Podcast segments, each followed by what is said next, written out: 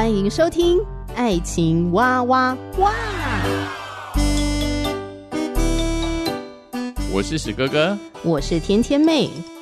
各种情感话题，挖掘深度与广度，挖出感动与温度，为其中的美好惊叹不已。哎，是惊叹还是惊悚啊？以轻松漫谈的方式畅聊各种情感话题。爱情啊，我挖我挖我挖挖挖。欢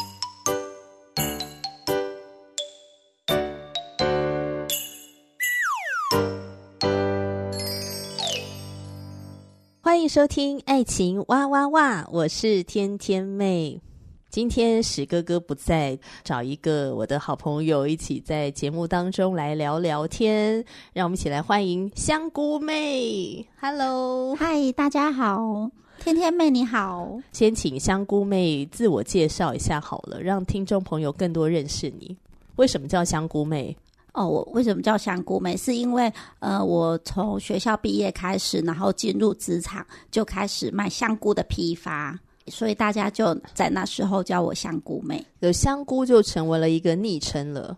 对，没错，差不多快二十年了，好久哦。对啊，哎，这只香菇还一直保持冻龄，实在也太厉害了。那为什么今天要邀请香菇妹来到我们的节目当中聊聊天呢？是因为我在教会中听到香菇妹的生命故事的时候，就觉得哇哦，非常的惊奇。我就觉得说，呃，如果可以邀请她来节目里面谈一谈她的故事，或许是一件很棒的事情。那我自己也很爱听故事，嗯，所以我也想把我认为很棒的故事呢带给听众朋友。那今天邀请香菇妹来谈谈的，就是怎么样走过在婚姻当中的一些困难。那你在这个困难当中，其实曾经有一度是不太相信爱情嘛？齁，对，对不对？然后觉得爱人是不是一件很辛苦的事情？对，没错。怎么在这个过程当中又重新找回爱的能力呢？这个就是我们今天要分享香菇妹故事的一个重点。我想先能不能请香菇妹先跟我们分享一下你的成长背景，然后这段婚姻的故事。我是生长在一个很健全，然后幸福美满的家庭。怎么说健全跟幸福美满呢？就是呃，有爸爸妈妈，就是我们三代同堂，爷爷奶奶、爸爸妈妈，哦、然后跟两个哥哥跟我这样。家里是一个很热闹的家庭，对，就是很温馨，然后充满爱。哦，你们那种充满爱是说你们都很有凝聚力，很有向心力，常常都相处在一起。对，因为我爸爸是上班族，然后就是他每天下班之后就会带我们到公园去散步，然后假日就是六日，我们就会全家一起出游。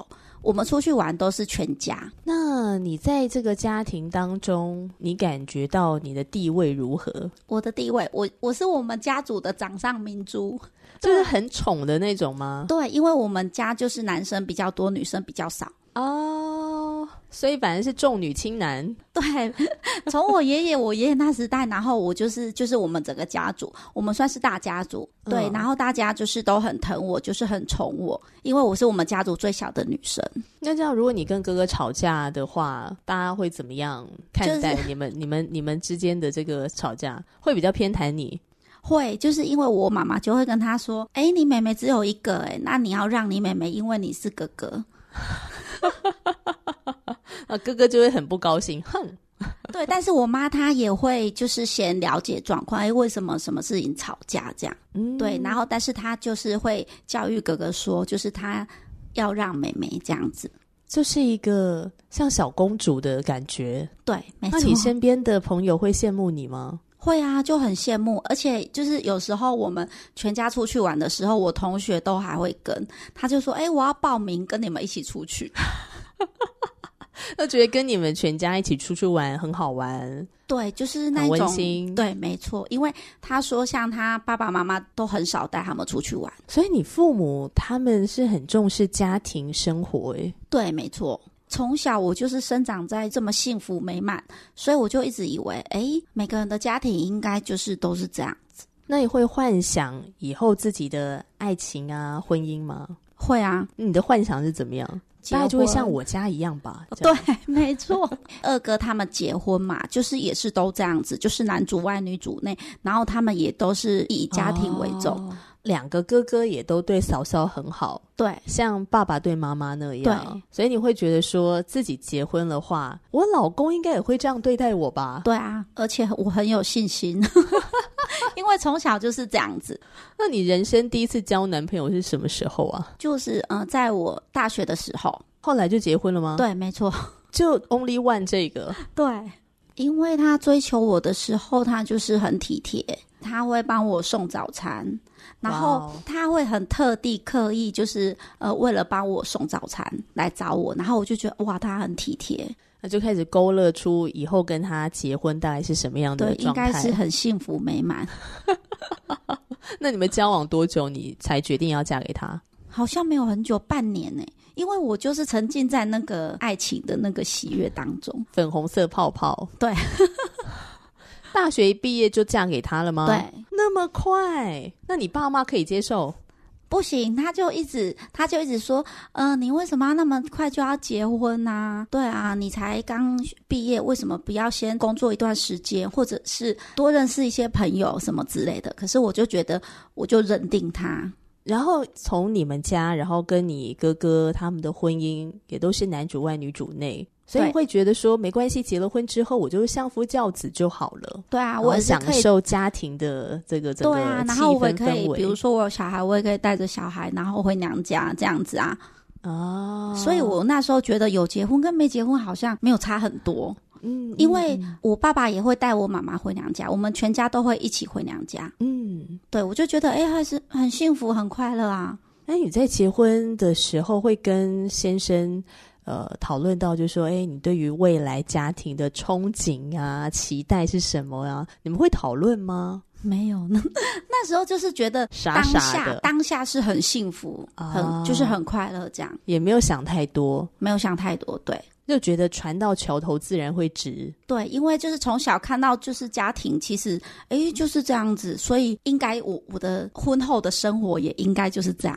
那你在结婚前会先去了解一下对方的家庭吗？没有，因为我那时候就是很单纯的觉得每个家庭就是像我们这样子啊。香菇妹真的很单纯哎、欸，哎、欸，不过我觉得因为每个人的那个爱情观不一样，跟谈恋爱的方式也不一样，嗯、真的有一些女孩子就是像香菇妹这样很单纯的，觉得我认定了就是认定了，然后我不会想太多。对，那有一些人呢，他是会想很多那种的，对方的家庭背景啊，对方的个性啊，对方的父母啊，怎么样怎么样怎么样，就是想很多，然后才决定要不要跟他谈恋爱，或者是要嫁给他这样。哦，因为以前我也是听我妈妈说，她跟我爸爸也是相亲，然后就结婚，也没有想很多，好像，所以我也不会想那么多。嗯、呃，先生的个性是怎么样的？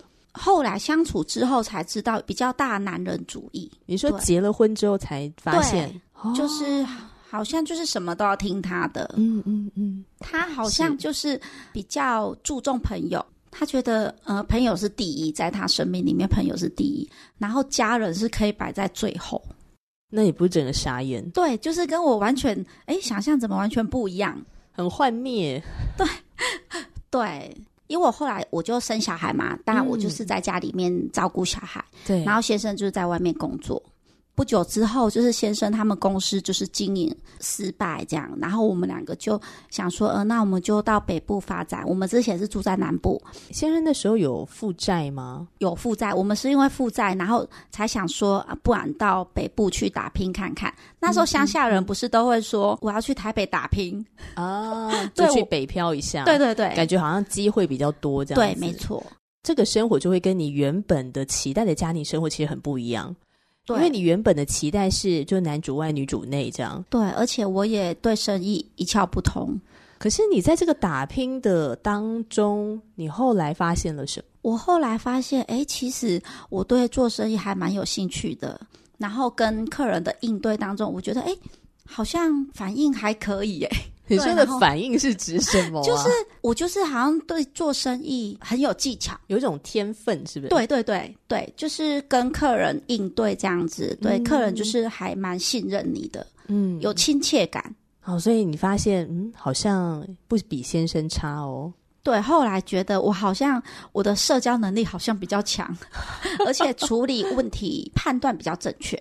然后有时候会不会问题处理的也比较快？对，及时，因为我们我们是批发，然后就是跟时间赛跑，一年有三百六十五天，几乎三百六十天都在工作，就是只有休那个过年、除夕、嗯、农历年那个时间，变成都在工作，然后休息，所以就是长时间会跟先生相处，因为工作都在一起。对啊，对。那所以这个有带给你们的夫妻关系有什么样的变化吗？就会变得很常争吵，因为观念不一样，理念也不一样。职场上我就会觉得要很细心，嗯、然后跟客户就是要有信信任呐、啊，就彼此信任这样子。所以我会长时间把时间在工作上面。对，嗯、可是先生他跟我是相反的，他就觉得在生意上就随便啊，反正就是别人的问题这样。你是说先生更注重家庭生活吗？朋友哦，是对，就是他的朋友，他他的时间，他就是呃，他的同学啊，朋友啊，嗯嗯嗯，他很注重这个区块。然后，所以家庭你或者小孩就被排在很后面。对，那这样你们夫妻关系不会出问题吗？这铁定的吧？对，没错，因为他就是比较注重朋友之间，所以朋友找他，嗯、他们就会去唱歌啊。我先生他的个性是会续摊，然后就是喝到满意。开心了就继续喝这样子，后来就认识外面的女生，因为他他同学就是跟他在一起的同学，本来是跟他站同一线的，可是他后来他觉得他看不下去，因为是他同学跟我讲的。因为他就觉得说，哎，你老婆就是对家庭这么付出，然后对小孩子也照顾的，家庭整个尽心竭力。对，他觉得他不应该在外面又这样。他们本来觉得去外面就是释放压力好玩，他怎么没想到？哎，我先生怎么这么认真？当他要劝他的时候，他发现已经来不及了。这个朋友来跟你讲的时候，你的反应是什么啊？跟你在想什么？我就脑筋一片空白啊，然后。然后就很惊恐惊吓吧，因为就会觉得怎么会发生这样的事情，而且怎么会发生在自己身上？对，因为我们家都是很幸福美满，家庭就是很和乐啊。然后爸爸妈妈、小孩子这样子，怎么我们家永远就是只有我跟我小孩？嗯哼，对。然后我我会觉得说，那应该是个性上有差异，所以应该就是没有什么别的。但是没有想到说啊，有第三者介入这样。所以你在这段时间，就是说跟先生的关系比较疏离的这个期间，你没有什么感觉，是不是？因为我就是也很忙碌，就是我的我的哦，对哦，你的事业很忙，我的时间都用在就是事业上，因为刚打拼而已，而且我对对，而且我先生那时候又负债，我们是负债，然后出来打拼，对。对，然后你就要还负债，就要用双倍的力量。对，你就要赶快去赚钱，赚赚钱，然后去还那些钱，然后要不然就剩余的还有精力呢，就是花在家庭，对，就在小孩子身上。所以先生就想说，那就有点放风他的状态。哦，对，他还活着，好，OK，好，就知道他还活着这样子。对，那所以当你知道先生外遇的那一刻，你们两个后来是怎么摊牌这件事情啊？他应该是就觉得个性也不合。嗯，因为我本来是觉得我想要是一个小女生这样子，就躲在先生的背后这样子，因为我们家都是这样，就是我爸爸妈妈、我哥哥他们都这样，小公主被逼成女强人。对，我刚开始一直觉得是这样，可是我后来发现，哎，我先生的个性他好像他就是不处理，他后来遇到事情、嗯、问题他就是不处理，那当然就是我处理。后来我发现，哎，我在事业上的能力好像比我先生还要处理的比较妥当。开始生意上就是都我去 handle 这样子，久而久之，我跟他两个人的互动上面，我就会变成我比较强势，很多问题我就会先问他的意见，可是往往他做的决定都是你觉得不太 OK，对，然后事实证明也是也是这样，对，所以他久而久之就变成哎，就是我自己去处理去面对，然后他就会觉得哎，我很强势，好像不需要他，对。但是就你的角度也会觉得啊，你在那边给我碍手碍脚，对，也不是碍手碍脚，但是讲难听一点，其实就是这个状态吧，就是不要吵啦，对对对，对，不要吵就好。对对对对对，所以你们后来怎么摊牌？他就觉得我很强势，哎，外面的女生她不会啊。但是我跟他讲说，因为我我是跟你，我们有柴米酱醋对对的问题啊，我们是一个共同的生命体耶。对啊，我们有组织，我们有家庭，我们当然会有问题啊。我还在这边帮你还那个负债耶，外面的女人要吗？对，然后我就说，人家外面那女人是来享福的，她当然对你很好。如果今天你负责工作赚钱养我，我也可以对你很温柔。嗯，对，我那时候是这样说的，真好。可是他不这样认为，他觉得我的个性就是这样。但是我觉得我的个性是在婚姻里面这样慢慢被磨出来的。嗯，我觉得我还是就是被现实所逼吧，被现实磨出来的。对，那先生就一直指控你很强势，所以是他自己先摊牌的哦。他自己讲出来，对，到后来他外遇的对象打电话给我，哇哦，那你接到那电话不是这个？我就一直哭，第二次更傻眼，对，我就我就一直哭，哎，奇怪，他怎么那么他他也很强势啊？哎，他是第三者，他怎么可以打电话给我，然后一直指责我？嗯嗯，对啊，这真的是喧宾夺主哎，对，他就一直他就一直觉得。那你先生就不爱你啊？你干嘛不离婚？你为什么一直不离婚？嗯嗯嗯、对，但是因为我在我的观念下，就是我们家族整个家族都没有人离婚，嗯，对，就是大家就是都很幸福美满，就是。嗯我爷爷跟我奶奶嘛，那是到我爸爸他的兄弟姐妹，每一个人都是生活的，就是就健全的家庭，就是爸爸妈妈，然后全家和乐融融这样子。那所以我觉得我不要离婚，而且我离婚之后我就没有家了，我的小孩就没有爸爸了。对，所以那时候还是渴望跟先生能够维持一个相对完整的家庭。对，可是先生又很想要离开。对，没错。那你们之间的那个冲突是怎么样？到最后呢，就变成家暴。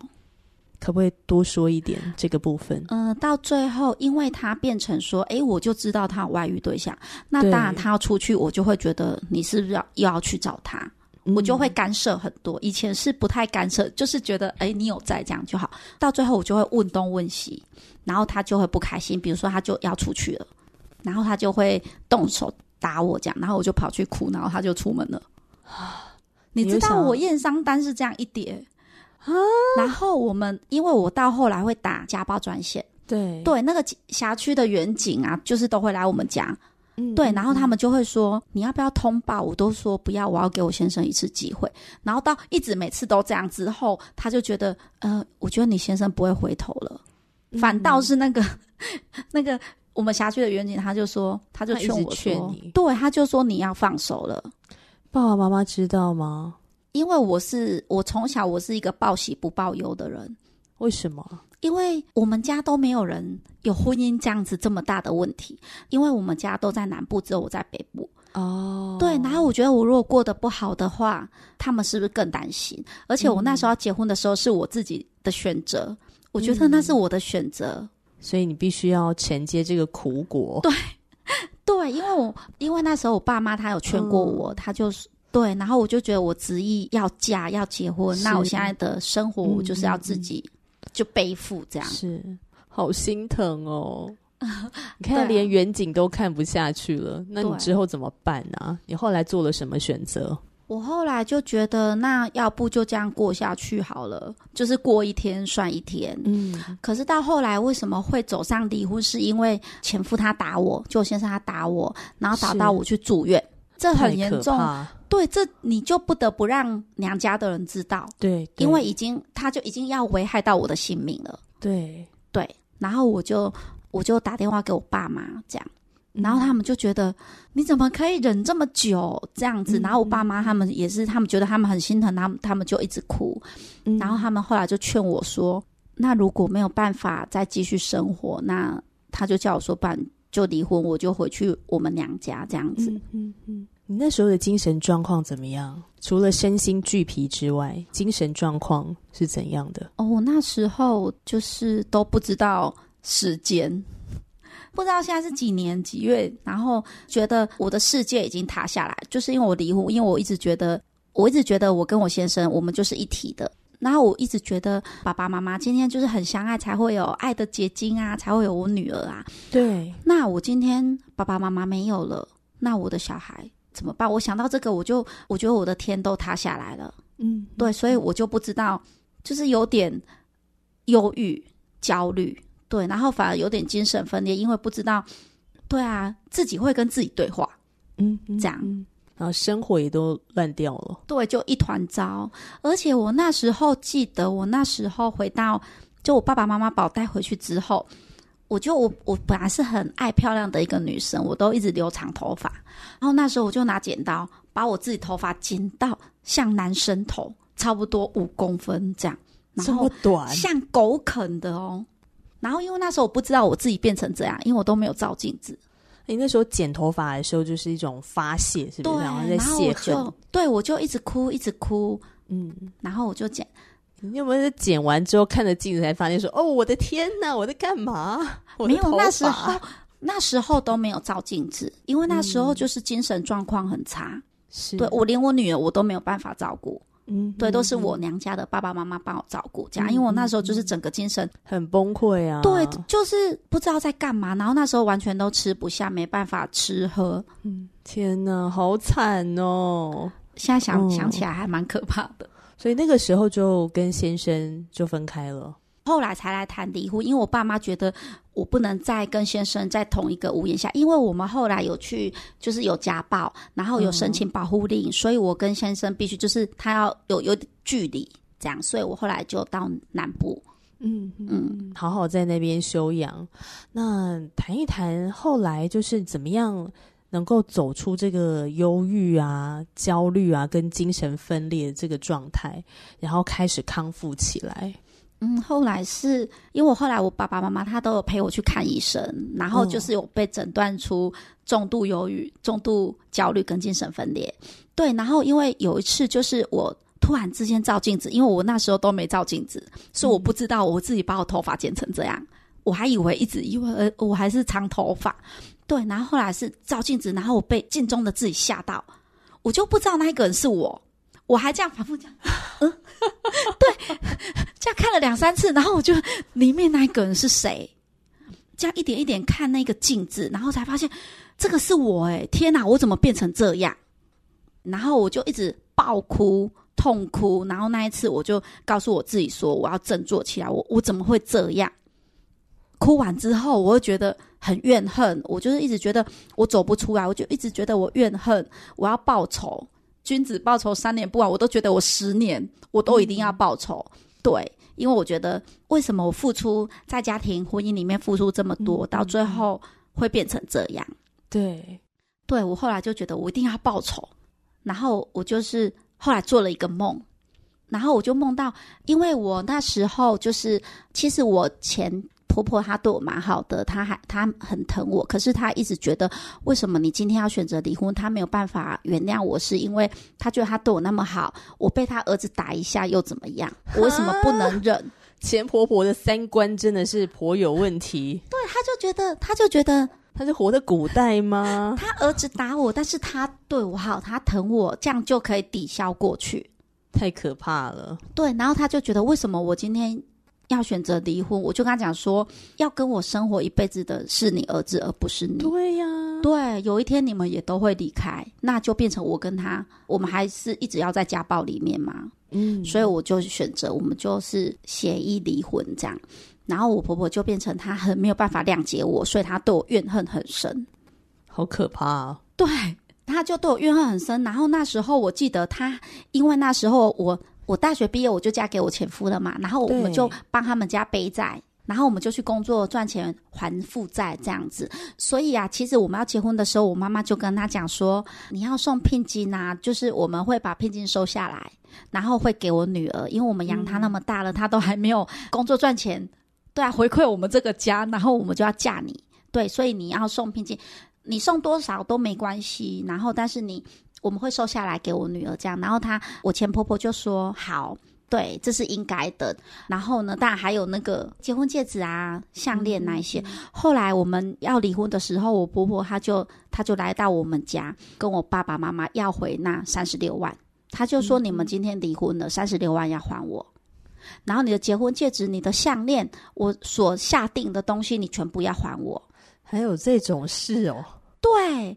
我就觉得为什么会这样？那我付出的青春呢？怎么算？对啊，所以我我那时候的忧郁就是很严重，就变得更严重这样子。所以你说那个梦境跟这个婆婆也是有关的吗？哦，所以对对对对，就是因为这样子，因为婆婆她很怨恨，所以她要把钱收回去。然后我一直跟她讲说没有，因为我们当初要结婚的时候，就是我爸爸妈妈已经说这一笔钱他要收下来了，你怎么可可以再要回去？这样，因为他就觉得你们没有白头偕老，你今天选择要离婚。我给你的东西，你就是全部要还我。那我也觉得，我也没有办法原谅你们为什么会这么自私到这样子。嗯嗯，对。然后，所以我对我前夫啊，对我前婆婆，我也是怨恨很深。这样，然后后来我就做了一个梦，那个梦就是我的怨恨很深，我就拿着那个菜刀，然后要去他们家，我就是要去把他们家就同归于尽。因为其实那时候我一直想要自杀结束生命。嗯，对。那我就说，那就全部同归于尽这样子。然后我就走到他们家门口，然后我就怨恨很深哦，然后要去把就是我婆婆 跟我前夫就大家同归于尽这样。可是后来突然有一道光，对，然后我就看到有白白的背影。然后那一道光下来，我就觉得，哎，我怎么那么平静？就觉得我很平静。然后我的怨恨怎么好像消失了？哦，对。然后我就觉得，哎，我怎么变得很平安？嗯。然后我就觉得，因为这个梦境我非常的清楚，因为我很怨恨，我一直都很怨恨，怎么变得这么平安？然后呢，我还当下觉得，就是那个。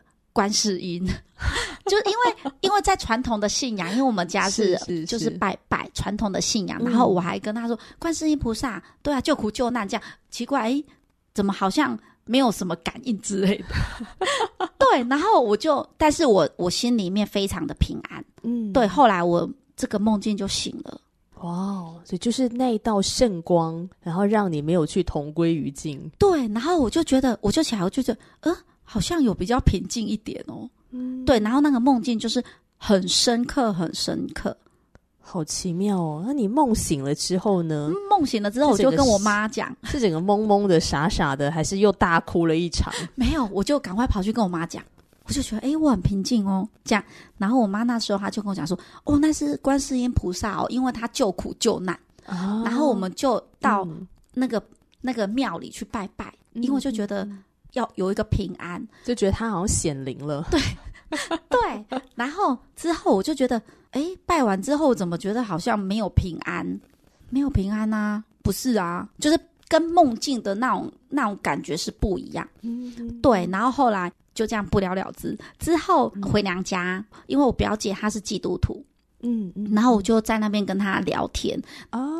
他就跟我说那是耶稣，我就说我没有看到他不是耶稣啊，我没有看到他这样。嗯、他就跟我讲说，因为我们都是罪人，我们还有罪，所以就是我们没有办法跟他面对面，因为我们是罪人。然后我就说啊，是这样吗？然后他就说，那你要不要到教会看看？因为我没有接触到教会，所以我就会很害怕。然后这件事情就这样过了一段时间，哦、因为就觉得那是一个未知的信仰嘛，对，这跟你从小到大接触的传统民间信仰就是不一样，对。但没想到表姐竟然跟你讲说，其实那一道圣光就是耶稣的圣光，对。然后也没有人跟我分享 分享这个福音，基督教这个福音，所以我根本都不知道。所以就说表姐跟你分享的时候，是你人生第一次听到耶稣吗？对。哇哦，那这真的是一件很神奇的事情。对，我们在下一集节目呢，要请香菇妹继续来分享，当耶稣这道圣光出现在你的生命当中的时候，后来它带给你什么样的一个改变？那我们今天就先聊到这里喽，谢谢香菇妹，谢谢听众朋友，也欢迎你可以透过 Firstory Apple Podcast 留言给我们。那我们这个节目呢，在各大的 Podcast 平台都可以收听，谢谢你，我们下次见了，拜拜，拜拜。